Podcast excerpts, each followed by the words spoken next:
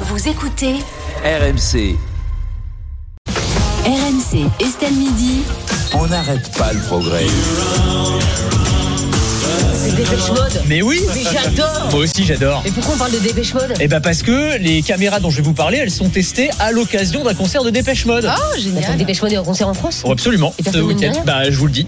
Vous allez être filmé hein, du coup hein, pour le coup. Mais euh. Bah Alors expliquez-nous. Des. Alors, on va parler en fait des caméras de surveillance augmentées qui vont être testées pour les Jeux Olympiques. Et là, elles sont expérimentées pour la première fois en conditions réelles en France à l'occasion de ce concert de Dépêche Mode qui a lieu à Bercy ce week-end. Donc en gros, on va déployer six caméras qui sont des caméras, j'allais dire de vidéosurveillance d'apparence normale, mais qui sont non, c'est pas beaucoup, mais là, c'est pour tester la technologie. Après, aux Jeux Olympiques, il y en aura beaucoup plus, évidemment.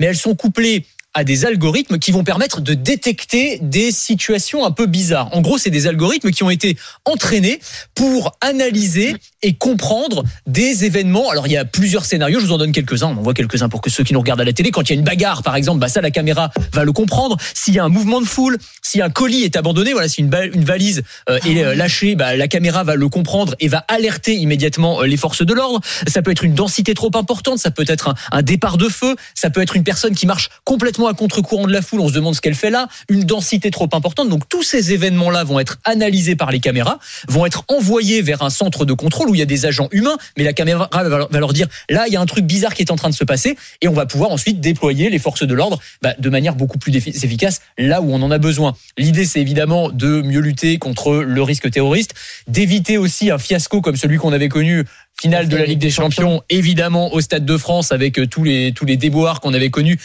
Je dis pas que ça aurait été une solution miracle, mais enfin peut-être que ça aurait aurait permis aidé. de gérer un peu plus efficacement les choses. Donc ça, premier test avec ce concert de Dépêche Mode. Ça va être ensuite testé euh, par la RATP et la SNCF dans certains scénarios un peu particuliers, et puis ensuite aux Jeux Olympiques euh, cet été.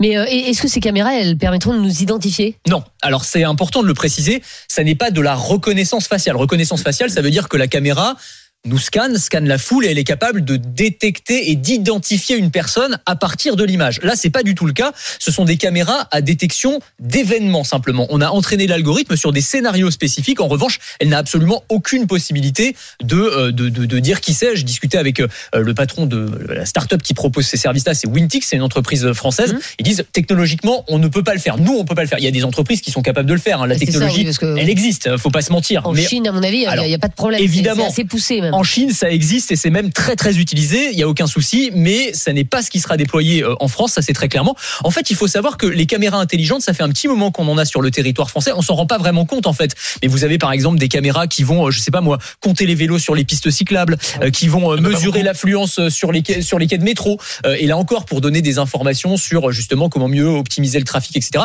Donc ce sont des choses qui existent. Là, on pousse le curseur un petit peu plus loin, mais on va pas jusqu'à la, la reconnaissance faciale. N'empêche que quand même certains élus et, et certaines associations euh, crient à la société de surveillance. Oui, bah toujours. En fait, c'est toujours la même chose. En fait, la question et euh, l'inquiétude que peuvent avoir certains, c'est de dire voilà, là, on pose un jalon supplémentaire et on va dans cette direction-là. Oui, peut-être que c'est pas très grave de pouvoir détecter, des scénarios, mais en gros, on met dans la tête des gens le fait que d'être surveillé par des caméras intelligentes, c'est normal, et peut-être que l'étape d'après, ce sera euh, effectivement des intelligences artificielles qui sont Mm. capables de détecter les visages. Et c'est vrai qu'en Chine, ça va très très loin. C'est-à-dire que voilà, tu traverses euh, hors des clous, euh, on te filme, on t'identifie, on t'envoie l'amende à la maison et on affiche ton portrait en grand dans la rue. Tu vois, enfin, c'est, c'est- c'est- voilà c'est quand même des scénarios qu'on n'a pas forcément envie d'a- d'a- d'arriver en France. Après, de là à crier à la société de surveillance juste parce qu'on a des caméras qui sont capables de détecter un bagage abandonné, on peut le voir aussi comme quelque chose qui va améliorer l'efficacité des forces de l'ordre et qui pourrait éviter euh, des drames à l'avenir. Donc, il faut aussi euh, s'en réjouir d'une certaine manière. À mon avis, on n'a pas intérêt à laisser nos, nos bagages euh, un petit peu seuls à la gare Non. euh, à- à- après les JO. Parce que ces caméras, elles vont rester après les JO, Bien évidemment. sûr. Alors normalement, c'est une expérimentation Ouais, qui ouais. se termine en 2025. Euh, on parie qu'ils les enlèveront pas, c'est certain. Mais alors il y a des expérimentations qui sont allées plus loin. Par exemple, il y avait des, alors c'était sous l'égide de la CNIL, c'était vraiment dans des cadres très spécifiques. Mais par exemple, à l'abord de stade, des caméras qui pouvaient détecter la présence de personnes qui étaient fichées et qui étaient interdites de stade. Waouh, c'est bien ça. Ouais, ça, mais, mais, ouais, mais sauf que ça avait pas trop plu à la CNIL. Donc euh, finalement, c'est pas, Ouais. c'est pas autorisé. N'y a, pas grand chose qui leur plaît à la Je sais. euh, quand même. Euh, on parle de quoi devant Anthony? À demain, je vais vous parler d'une initiative assez dingue aux États-Unis. Euh, Est-ce que vous seriez prêt à payer plus cher vos restaurants s'il y a beaucoup de monde au restaurant en Ah, cas ça, c'est d'influence c'est Wendy's. qui Ouais, fait c'est ça, Wendy's qui la fait marque ça. de burger. Et en fait, je voulais élargir parce que en fait, ces systèmes de tarification dynamique, ils s'a- ils s'appliquent à plein de choses. Par exemple, un, un film, vous allez voir une comédie, Ouais. vous payez en fonction du nombre de fois où vous riez. Mais non.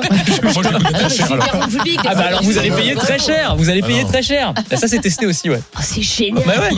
Eh ben, on en parle demain avec vous, Anthony Morel. Euh, on n'arrête pas le progrès tous les jours, midi 50, euh, dans Estelle Midi, en podcast rmc.fr, l'appli RMC et toutes vos applis euh, de téléchargement.